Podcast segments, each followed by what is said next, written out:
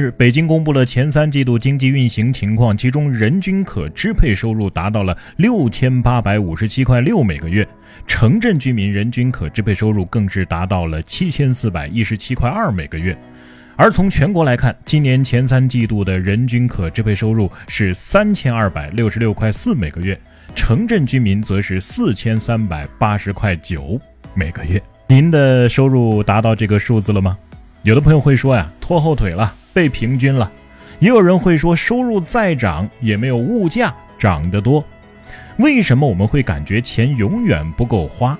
物价真的比收入涨得快很多吗？然哥说事儿，聊聊热点背后的真相。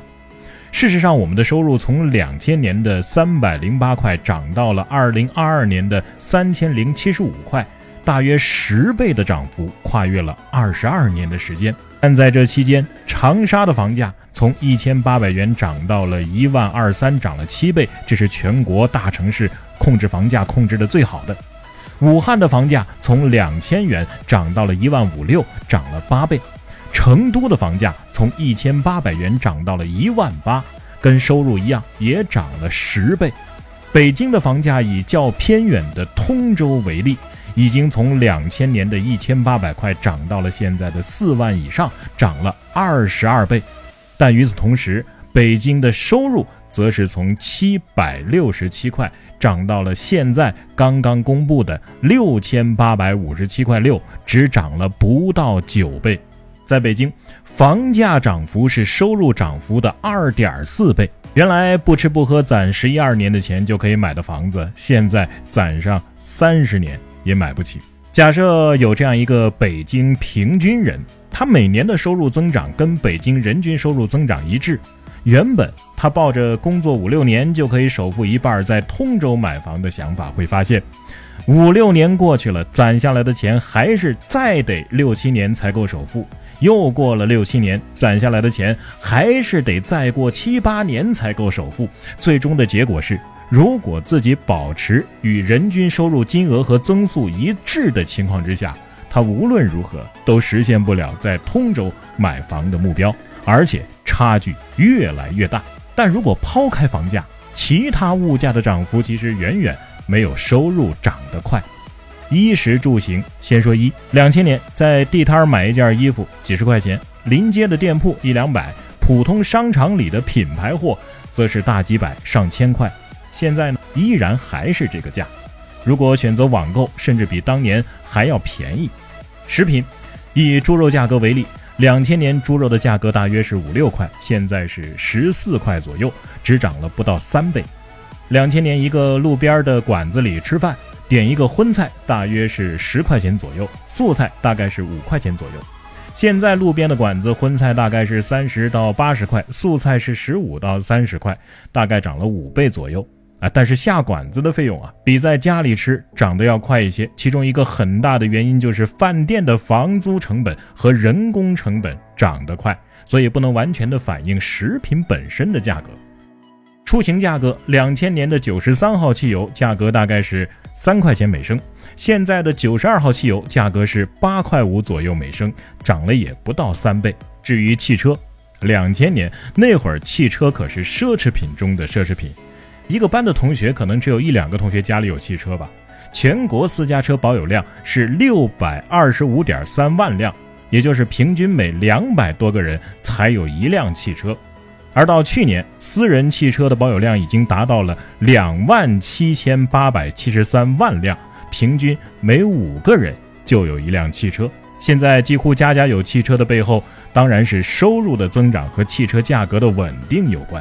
两千年那会儿，买一辆最便宜的夏利也要六万块钱左右，高配的夏利要十三万。六万块可是当时人均月收入的一百九十五倍啊！普通人不吃不喝十六七年才能买得起一辆最便宜的低配夏利车，而现在呢，一辆最便宜的代步车只要三四万，普通私家车只要十万左右，仅仅是人均收入的十到三十倍。普通人只要存下一半的收入，两年左右就可以买一辆最便宜的代步车。所以车价这二十年啊，可以看作是没有涨，甚至还有降。跟车价类似的还有数码产品和家用电器。什么电视、电脑、手机、冰箱、洗衣机、空调，都是价格不升反降的，从当年的奢侈品变成了两三年就要更新换代的消耗品。最后，咱们再说回到住。虽然房价的涨幅有目共睹，这也是导致全国目前大约有二点四亿人还在租房生活的原因，但是租房的价格却没有房价涨得那么夸张。目前，中国普通城市的租售比在一比三百五以上，一线城市则更为夸张，达到了一比六百五左右。而两千年左右的租售比呢，大约是一比一百五左右。也就是说，现在如果是一个房价一万一平的城市，在这里租一套一百平米的房子，每个月的房租至少需要两千八百块，而两千年租一套一百平米的房子，房租只需要六七百。这些年房租的价格大概是涨了四倍，略高于食品上涨的幅度，远远没有达到房价上涨的幅度。综上所述，从两千年到现在啊，中国人收入的涨幅大约是十倍。与此同时，除了一线城市，房价也大约涨了十倍。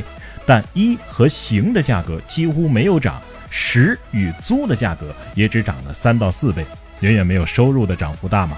这也是和二十多年来人们的生活质量的提高相互印证的。那为什么还是有很多人觉得自己的工资涨幅赶不上物价呢？觉得自己的这点收入根本就不够花呢？从根本上来说，这就是人民日益增长的美好生活需要和不平衡不充分的发展之间的矛盾。虽然收入在涨，除了房价外，物价本身的涨幅也只有收入涨幅的大约三分之一。但人们对生活质量的要求可不止涨了三倍啊！简单来说，如果你对现在生活质量的要求仅仅是二十多年前的标准的三倍以内，你就不会觉得钱不够花。比如你的父母二十多年前生活标准是半年下一次馆子，你现在可以两个月下一顿馆子；他们当年是三年旅游一次。你可以一年旅游一次，但很明显，我们现在的需求远远不止这些呀。吃的方面，我们要下馆子、点外卖、咖啡、奶茶、零食、饮料；娱乐方面，我们要旅游、打游戏、酒吧、KTV、电影院、健身房；看视频要会员、看直播要打赏；购物方面，我们要双十一、六幺八、某东、某宝直播间；节假日方面，我们要买礼物、送礼物、发红包、住酒店。我们还要换手机、买车、买衣服、买化妆品、买包包，这些算下来，与二十多年前的生活质量相比，何止涨了三倍啊！过去人们生活相对闭塞，出行和社交的范围都很小，能看到的只有身边人的生活状态，都和自己的生活水平差不多嘛，也就没有太多超出自己能力的欲望和攀比心。但现在网络媒体过于发达，打开朋友圈都是精致生活。打开抖音都是诗和远方，打开知乎人人年薪百万。商家为了促进消费，无孔不入，无所不用其极。而这一切让我们只有一个想法：我要，我都想要，我就要。但问题是怎么要啊？三倍的物价涨幅乘以三倍的需求增长，十倍的收入增长或许尚可应付，但再加上十倍的房价呢？没有算进去的医疗和教育成本呢？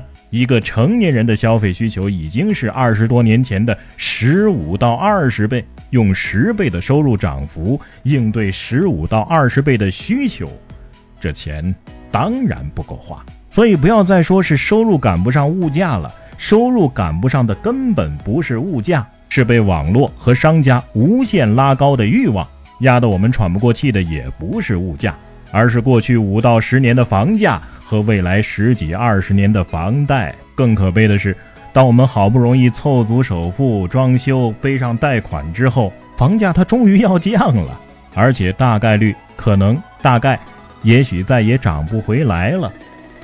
好是好，只不过我们没赶上这个好时候罢了。不管房价以后再便宜，这十几二十年的房贷，你还得老老实实的把它给完了。